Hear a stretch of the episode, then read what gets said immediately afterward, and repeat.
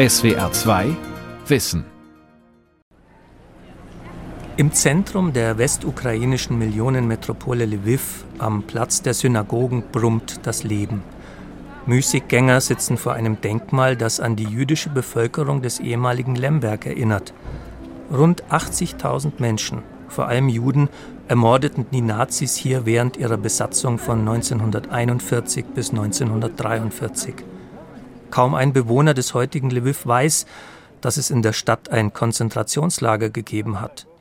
Die Erinnerung an den Holocaust steht in der Ukraine noch ganz am Anfang. Dabei töteten die Nazis in dem Land rund 1,5 Millionen Juden, weit mehr als in den meisten anderen Ländern Europas. Doch das Erinnern ist politisch. Die Ukraine strebt gen Westen. Nur mühsam löst sich das Land vom alten Opfermythos aus Sowjetzeiten. Holocaust in der Ukraine. Ringen um die Erinnerungskultur. Von Jochen Rack. Lemberg war einst ein intellektuelles und kulturelles Zentrum des Judentums in Ostgalizien. An der Jagiellonen-Universität studierten bedeutende jüdische Juristen. In der Stadt gab es mehr als 40 Synagogen. Nur ein paar wenige haben die Zerstörungswut der Nazis überlebt. Vor den freigelegten Grundmauern der zerstörten Synagoge Goldene Rose erinnern schwarze Marmorstelen an jüdische Bürger von Lviv. Wie auf einem Gräberfeld reihen sich die Stelen aneinander. Bis 2016 befand sich auf dem Gelände nur eine verwahrloste Baugrube, sagt die Stadtführerin Solomia Krazylo.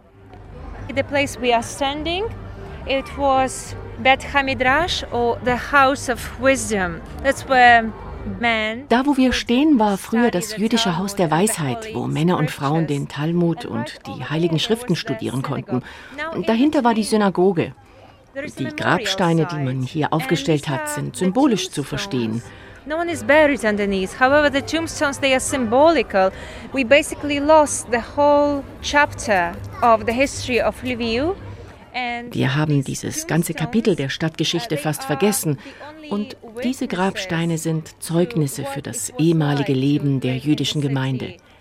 Die Inschriften sind in verschiedenen Sprachen gehalten und sie erzählen vom Leben der Juden in Lviv. Es gibt auch Zitate aus den Memoiren von Holocaust-Überlebenden.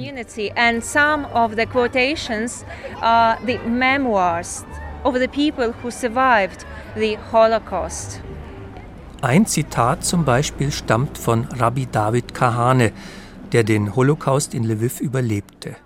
Der griechisch-katholische Metropolit der Stadt, Andrei Scheptinski, versteckte den Rabbi in seinem Kloster. Der Metropolit wartete auf mich, obwohl es schon spät war, und begrüßte mich freundlich.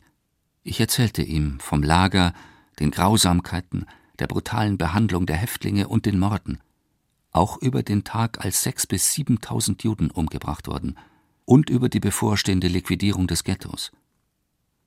Als er alles das hörte, weinte er. Wie steht es um die jungen Leute, die an diesem Tag in Lemberg um das Denkmal herumsitzen und ihre Freizeit genießen? Wissen Sie, was unter den Nazis in ihrer Stadt passierte? Ich frage eine 21-jährige Geschichtsstudentin. Wir studieren hier. Aber wir sind nicht aus Lviv und wissen nichts über diesen Ort. Ich weiß, dass die jüdische Bevölkerung gefoltert wurde. 80 Prozent der Bevölkerung waren Juden. Sie wurden gefoltert und weggebracht. Ich weiß etwas über Babin Yar, aber nichts über Lviv und den Rest der Ukraine. Juden machten zu Beginn des Zweiten Weltkrieges ungefähr ein Drittel der Bevölkerung Lembergs aus. Daneben gab es vor allem Polen und Ukrainer. Als die Deutschen die Stadt Ende Juni 1941 eroberten, kam es zu einem Pogrom an der jüdischen Bevölkerung Lembergs.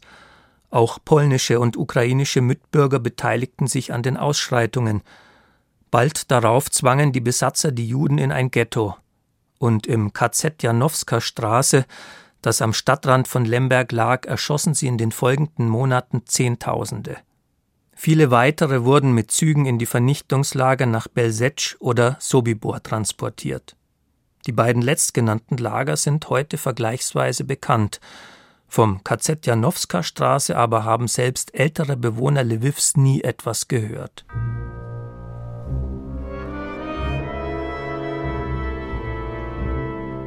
In Lviv begann die Aufarbeitung des Holocaust, wie überall in der Ukraine, erst in den 1990er Jahren. Zur Zeit des Kommunismus war das Thema tabu. In den Schulbüchern wurde die Vernichtung der Juden nicht behandelt. Außerdem seien die Opfer von Krieg und Nazi-Besatzung in der Sowjetunion nicht nach ethnischen Gruppen unterschieden worden, erklärt Sophia Dyak, die Leiterin des Center for Urban History of East Central Europe in Lviv. Memorial culture, Nazi crimes, die Erinnerungskultur drehte sich um die Hitlerverbrechen, die Faschisten.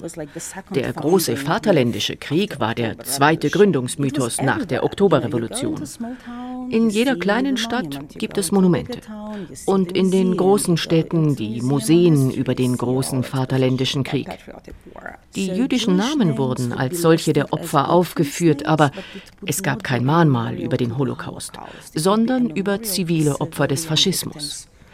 Der Holocaust als Konzept war kein Teil der Erinnerung.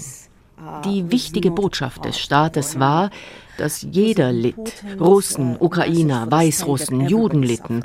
Aber insgesamt ging es um eine Aggression gegen sowjetische Bürger, nicht gegen ethnische Gruppen.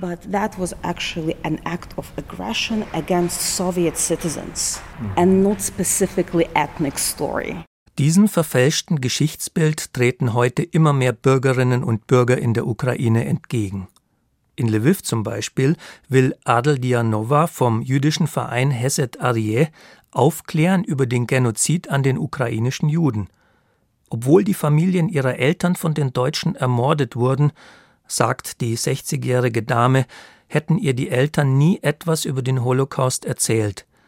Erst als die Ukraine zu einem demokratischen Staat wurde, wurden die Archive geöffnet. Десь сім років тому я започатку, ми започаткували в Хеседі такий проект, називається Рука в руці. Vor sieben Jahren haben wir im Verein Hesed ein Projekt mit dem Namen Hand in Hand gestartet und in sieben Schulen Geschichtsstunden abgehalten. In drei russischen, drei ukrainischen und einer polnischen Schule. Wir haben Geschichten erzählt und Filme über den Holocaust gezeigt. Aber dann zeigte uns jemand bei der Stadt an mit dem Vorwurf, wir würden antistaatliche, anti-ukrainische Propaganda machen. Danach verbot man uns, das Projekt fortzusetzen. In einem Dokumentarfilm, den wir gezeigt haben, sah man, wie junge Frauen in traditioneller ukrainischer Tracht die in Lviv einrückenden deutschen Soldaten mit Brot und Salz freudig begrüßten.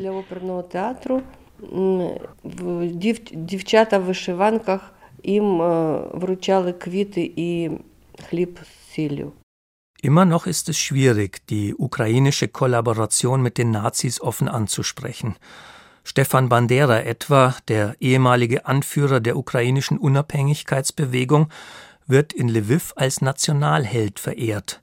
Dabei arbeitete Stefan Bandera mit den Nazis zusammen, wurde von ihnen gefördert und war mitverantwortlich für antijüdische Pogrome. Doch davon wollen viele Ukrainer nichts wissen und streiten ab, dass jemals Ukrainer mit den Nazis gemeinsame Sache machten. На жаль, цього Diese Verleugnung geschieht manchmal absichtlich, manchmal unbewusst. Und wir tun alles zusammen mit dem Center of Urban History, um diese falschen Sichtweisen zu korrigieren.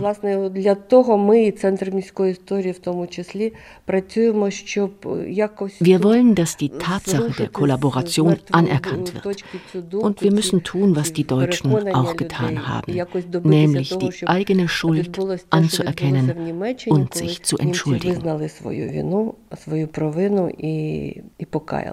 Es sind vor allem zivilgesellschaftliche Initiativen wie die von Hesed Arie, die eine neue Erinnerungskultur in der Ukraine zu etablieren versuchen. In Lviv ist mittlerweile auch die Stadtverwaltung aktiv geworden. Vizebürgermeister Andriy Moskalenko sieht das Synagogendenkmal als ersten Schritt auf dem Weg zu einer umfassenden Gedenkkultur des Holocaust in Lviv. Das wichtigste Projekt sei ein Mahnmal für das KZ Janowska. Approximately eight years ago, we was that institution which provided uh, international competition Vor acht Jahren haben wir als Stadt in Zusammenarbeit mit anderen Institutionen einen internationalen Wettbewerb ausgeschrieben, um zu klären, wie man mit so einem Gelände umgeht. Es gibt dafür in unserem Land keine Erfahrung. Wir haben drei Wettbewerbssieger gekürt und in Zusammenarbeit mit der jüdischen Gemeinschaft darüber nachgedacht, wie wir das Memorialprojekt starten können. And so several last years so we work with Jewish society uh, how to start this project. Andriy Moskalenko überreicht eine Broschüre, in der der Siegerentwurf des kalifornischen Landschaftsarchitekten Ming Yu Ho abgebildet ist. Ein aus Holzplanken bestehender Pfad, der über das Gelände führt. Er ist erhöht, so dass Besucher nicht auf die Erde treten können, in der die Asche der Toten liegt. Grabsteinähnliche Steine symbolisieren Körper in einem Massengrab. Außerdem soll ein Gedenkwald in Form eines Davidsterns gepflanzt werden. Die Bauarbeiten für das Denkmal haben noch nicht begonnen. Zusammen mit dem Historiker André Usac besuche ich den Ort des ehemaligen Konzentrationslagers. In den touristischen Stadtplänen und auf Google Maps ist er nicht eingetragen. Ein verwahrlostes Gelände am Stadtrand, daneben das heruntergekommene Lyschakivska Staatsgefängnis. Andrei Usac zeigt auf ein unscheinbares Haus außerhalb der Gefängnismauern. Ми знаходимося біля будинку, який під час існування табору був місцем проживання офіцерів СС. Jetzt stehen wir vor dem Haus, wo die SS-Offiziere wohnten, die das Lager befehligten. Gustav Wilhaus und Friedrich Warzog. Es wird berichtet, dass Wilhaus von diesem Haus aus Gefangene im Lager erschossen hat. Richard Rokita wohnte auch in diesem Haus. Er war der Vizekommandant des Lagers, der das Lagerorchester kommandierte.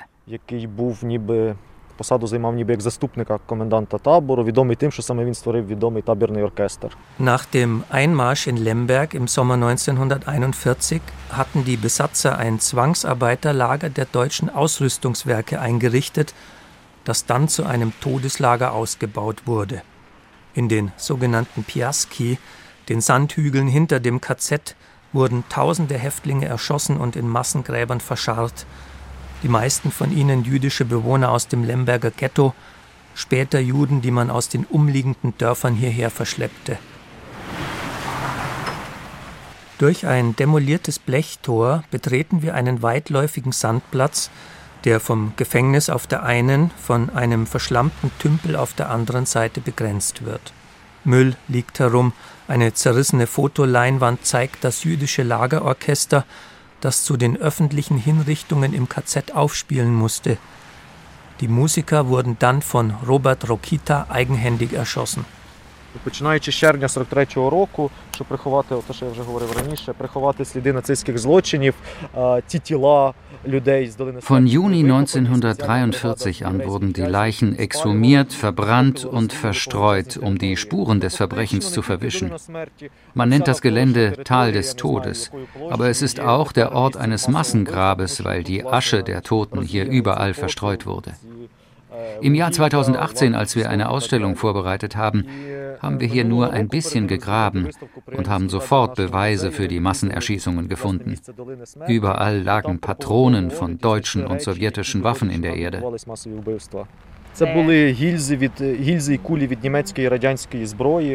Jüdische Häftlinge mussten die Toten exhumieren, verbrennen und übrig gebliebene Knochen in einer Knochenmühle zermahlen.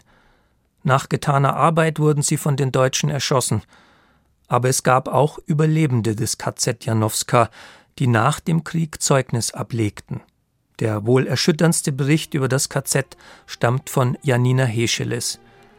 Als ihre Mutter sie auffordert zu fliehen, bittet Janina sie darum, sich gemeinsam umzubringen. Wäre es nicht besser, nun endlich Schluss zu machen? Arm in Arm. Was kann denn so ein Leben für mich allein schon sein? Mama begann mich anzuflehen. Du musst gehen. Du musst mich und Papa rächen. Ich erwiderte, und bekomme ich dich etwa durch die Rache zurück? Ist es nicht besser jetzt, wo ich so neben dir liege, Schluss zu machen?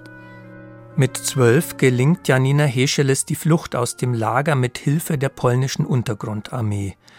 Fast ihre gesamte Familie wird im KZ Janowska ermordet. Janina Hescheles Buch mit dem Titel Aus den Augen eines zwölfjährigen Mädchens erschien 1946 in Polen, 1958 auf Deutsch, eine ukrainische Übersetzung aber erst 2011 auf Initiative des jüdischen Vereins Hesed Arie. Geschichten Überlebender wie die von Janina Hescheles, aber auch die von Tätern werden in Lviv im Museum der totalitären Regime Territory of Terror präsentiert. Es ist momentan die wohl wichtigste Institution der Erinnerungskultur über den Holocaust in der Ukraine. Der Historiker Andrei Usac ist einer der Mitarbeiter. Dieser Raum zeigt die Zeit der Nazi-Okkupation. Zum Beispiel sieht man drei Holzpritschen, die für drei Gruppen von Opfern der Nazis stehen. Eine Gruppe repräsentiert die jüdische Bevölkerung. Eine Million sechshunderttausend Juden aus der Ukraine wurden ermordet. Die zweite Gruppe repräsentiert die sowjetischen Kriegsgefangenen der Deutschen. Es waren 1,3 Millionen. Die dritte Gruppe waren die Zwangsarbeiter und politische Gefangene. 2,4 Millionen waren Zwangsarbeiter, Ostarbeiter, die nach Deutschland geschickt wurden. Die 2020 neu konzipierte Dauerausstellung des Museums dokumentiert den historischen Ablauf der Judenvernichtung in Lemberg. Auf der Homepage des Museums lassen sich Interviews mit Zeitzeugen aufrufen.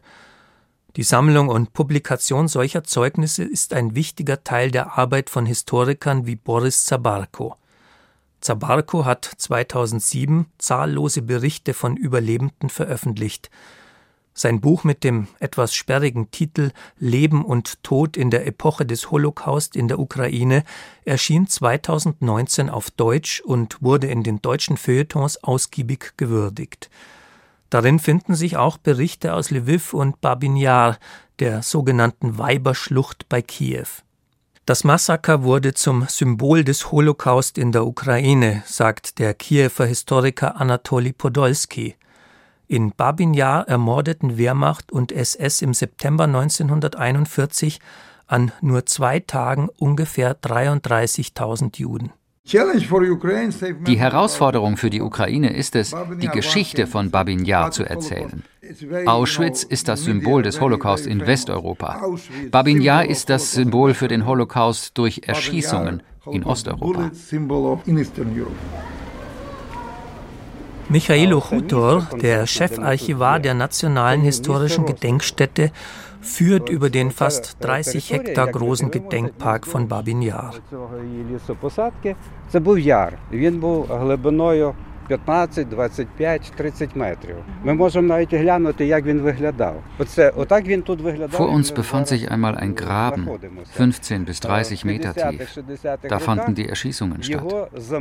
In den 1950er und 60er Jahren lag hier links eine Ziegelfabrik, der die sowjetische Regierung erlaubt hat, mit ihren Abfällen den Graben zu verfüllen. Vor uns auf dem Schaubild sehen wir ein Foto des Geländes aus der Zeit kurz nach den Massenerschießungen Площина. Але на цьому місці отут відбувалися розстріли. І от бачите, зараз після розстрілів військовополонені Червоної радянської армії засипають ці трупи. Sowjetische Kriegsgefangene füllen den Graben auf, kurz nach den Exekutionen. Das linke Foto zeigt ein Mädchen, das von seinem Vater an den Ort geführt worden ist, wo seine Mutter erschossen wurde. Und das Mädchen sitzt hier am Rand der Grube und ist sehr traurig, weil seine Mutter tot ist.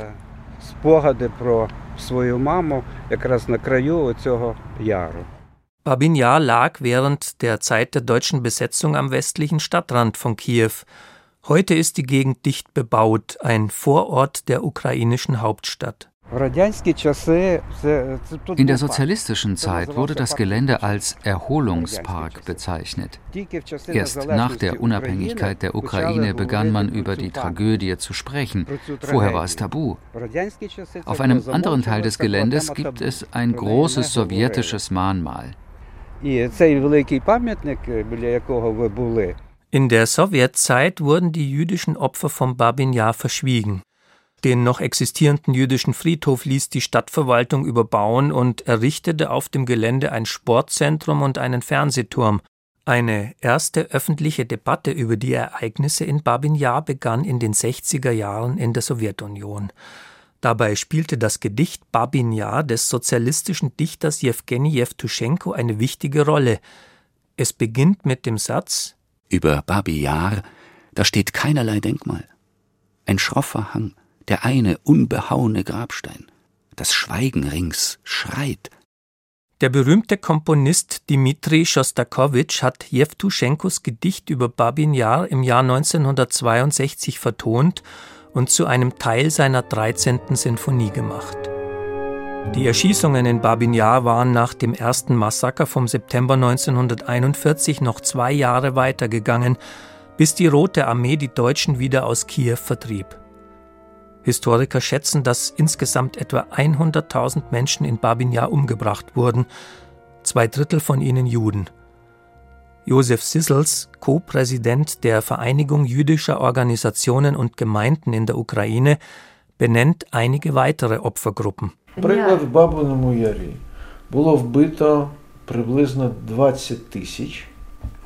Zum Beispiel wurden in Babin Jar auch 20.000 Kriegsgefangene umgebracht auch Patienten einer psychiatrischen Klinik, die sich auf dem Gelände von Babin Yar befand. Es wurden auch 1500 Roma in Babin Yar umgebracht.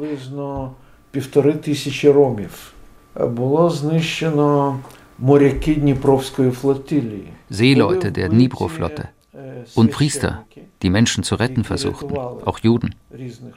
Ein anderer, komplizierter Tatbestand ist, dass in Babin Yar auch ukrainische Nationalisten exekutiert wurden. Die sogenannte Allee der Märtyrer im Gedenkpark von Babin Yar ist mit rötlichen Steinen gepflastert.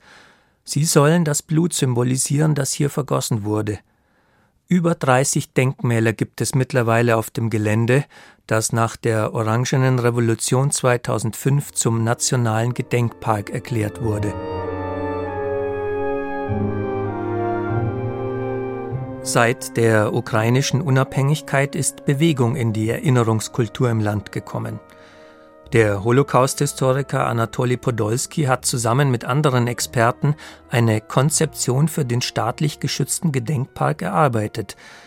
Die bestehenden Memoriale sollen erhalten bleiben, daneben ist ein Museum über Babin Yar vorgesehen, sowie ein weiteres Museum zur Geschichte des Holocaust in der Ukraine. Kompliziert wird die Umsetzung der Pläne dadurch, dass neben dem staatlichen Museumsprojekt ein konkurrierendes privates Projekt entstehen soll. Das sogenannte Babin Holocaust Memorial Center, finanziert von Michael Friedmann, Pavel Fuchs und Hermann Kahn, drei russischen Oligarchen. Gebaut werden soll auf dem einstigen Gelände des jüdischen Friedhofs. Josef Sissels lehnt dieses Projekt entschieden ab.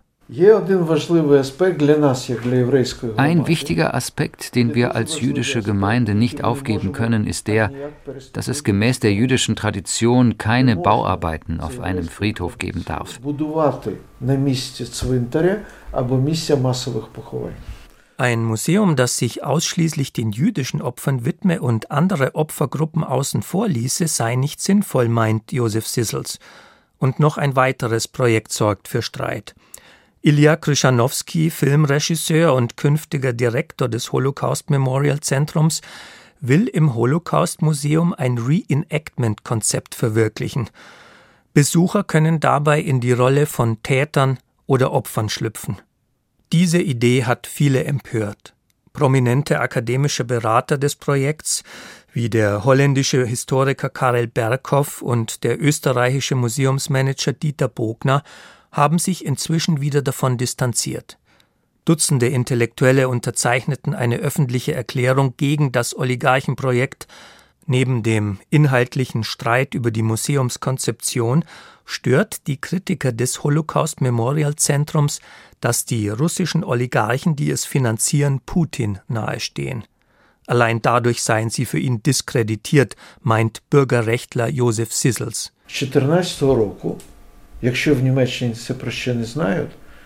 Seit 2016 führt Russland einen Krieg gegen die Ukraine, in dem schon über 14.000 Menschen getötet wurden. Und ich frage mich, warum sollte Putin so ein großes Projekt hier bauen wollen in der Ukraine, während er Bürger dieses Landes seit sechs Jahren foltern und umbringen lässt? Якщо він вбиває, грабує, гвалтує громадян України вже 6 років. Ця війна, яку веде Путін проти України, Es gibt einen Informationskrieg, der mit diesem hybriden Krieg verbunden ist. Wie passt das Babin Yar-Projekt in diesen Informationskrieg? Sehr einfach. Es ist das trojanische Pferd, das der Welt zeigen soll, dass die Ukrainer Nazis sind, Nationalisten, Antisemiten und Faschisten.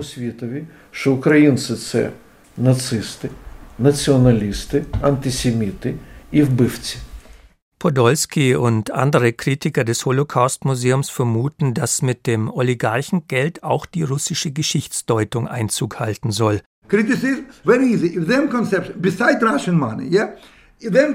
Die Kritik ist, dass sie ein Holocaust-Mahnmal bauen und über die Ukrainer als Kollaborateure sprechen. Offenbar interessiert es sie nicht, dass sechs Millionen Ukrainer in der Roten Armee gegen Hitler kämpften und dass es eine Unabhängigkeitsarmee gab. Sie haben einen selektiven Blick auf das Thema und wollen politische Propaganda machen. Selective, selective approach, not correct, not historian approach. Political propaganda approach. Die Akteure der modernen ukrainischen Erinnerungskultur kämpfen gegen das Vergessen an. Sie möchten das Gedenken an den Holocaust in der Ukraine wachhalten. Einerseits. Und andererseits engagieren sich Historikerinnen und Historiker Zeitzeugen und Bürgerrechtler gegen eine verfälschende Geschichtsschreibung von russischer Seite, die noch aus sowjetischen Zeiten stammt und ideologische Ziele verfolgt. Das bedeutet, sich erinnerungspolitisch weiter abzusetzen von Putins autoritärem Russland, wo Archive wieder geschlossen und kritische Stimmen wie die von Memorial zum Schweigen gebracht werden.